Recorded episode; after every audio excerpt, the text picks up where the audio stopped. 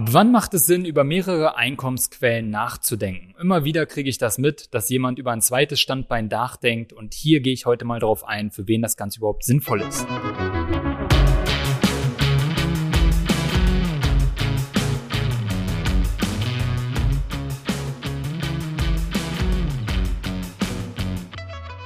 Willkommen zu einer neuen Folge Gesundes Business. Hast du dir schon mal über ein zweites Standbein Gedanken gemacht oder über mehrere Einkommensquellen? Immer wieder wird mir gesagt, Kevin, ich hätte gern ein zweites Standbein. Ich bin gerade dabei, weitere Einkommensquellen aufzubauen.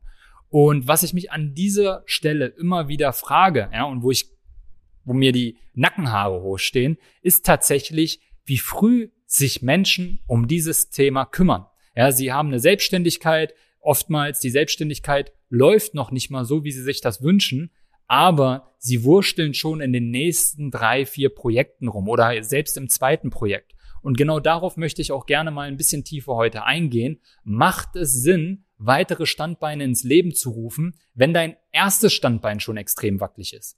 Ich sag mal, was ist ein zweites Standbein nicht oder was sollte es nicht sein, meiner Meinung nach?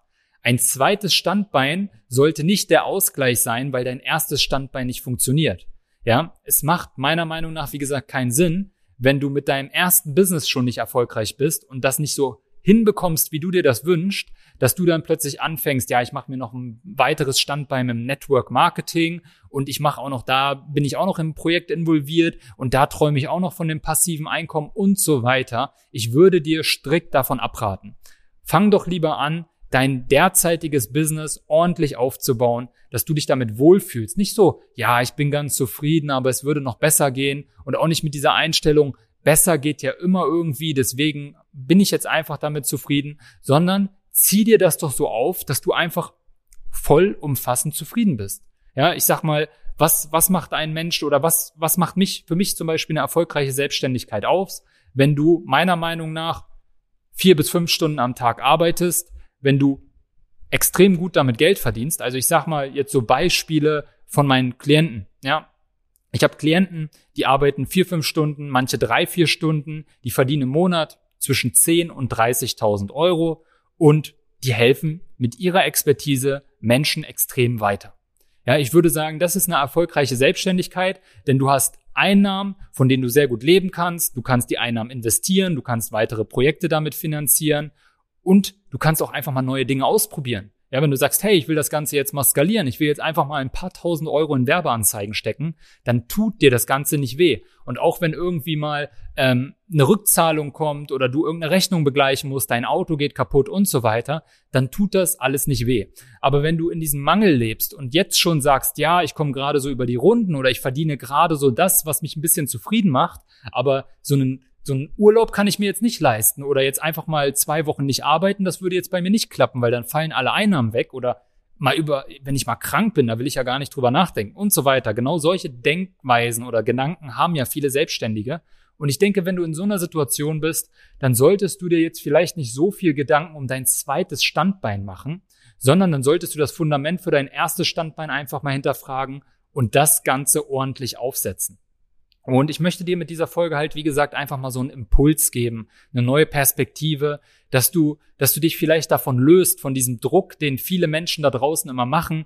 Man denkt immer, man verpasst etwas. Viele Menschen reden von investieren, sie reden von mehreren Geschäftsmodellen aufbauen, sie reden davon, dass du halt, ja, auf unterschiedliche Pferde setzt, ja, und es ist ja auch richtig so, man muss ja nicht alle Eier in einem Korb halten.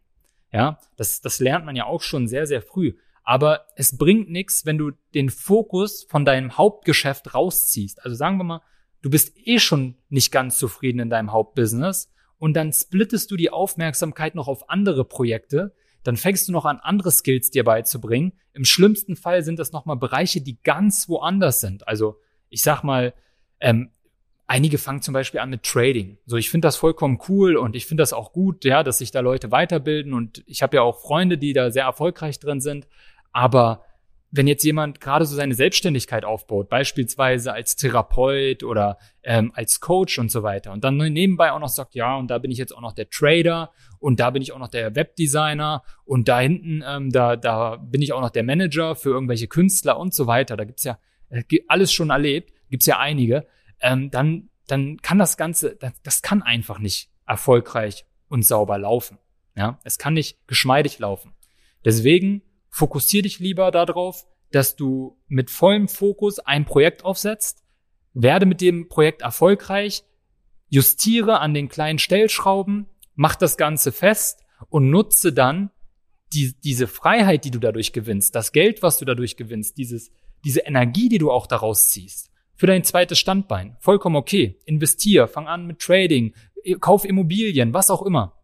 Aber fang bitte nicht an, gerade mit deinem ersten Business so über die Runden zu kommen und dann diese FOMO zu bekommen, dass du irgendwas da draußen verpasst, weil so viele das machen. Du wirst damit einfach über Jahre auf der Stelle treten und das wünsche ich dir nicht. Und deswegen nochmal die Empfehlung, konzentriere dich auf eine Sache, scharfer Fokus, zieh das Ganze durch, mach das Ganze für dich erfolgreich. Nicht so lala erfolgreich, sondern so erfolgreich, wie du auch wirklich glücklich bist, dass du morgens aufstehst und sagst, geil, das, was ich hier gerade mache, das ist mein Traum, da habe ich richtig Bock drauf. Und dann fällt dir das auch alles viel leichter, als wenn du dich da gerade so durchquälst und alles immer so, ja, lauwarm machst, ja. Hör auf mit diesem lauwarmen Zeug, zieh die Dinge richtig durch. Und wenn du dich fragst, wie du das Ganze für dich umsetzen kannst, dann schreib mir sehr gerne, buch eine Beratung bei uns kostenfrei und ich zeig dir, wie du das Ganze auch in deiner Situation umsetzen kannst. Messerscharfer Fokus auf dein Projekt. Bis zur nächsten Folge. Dein Kevin.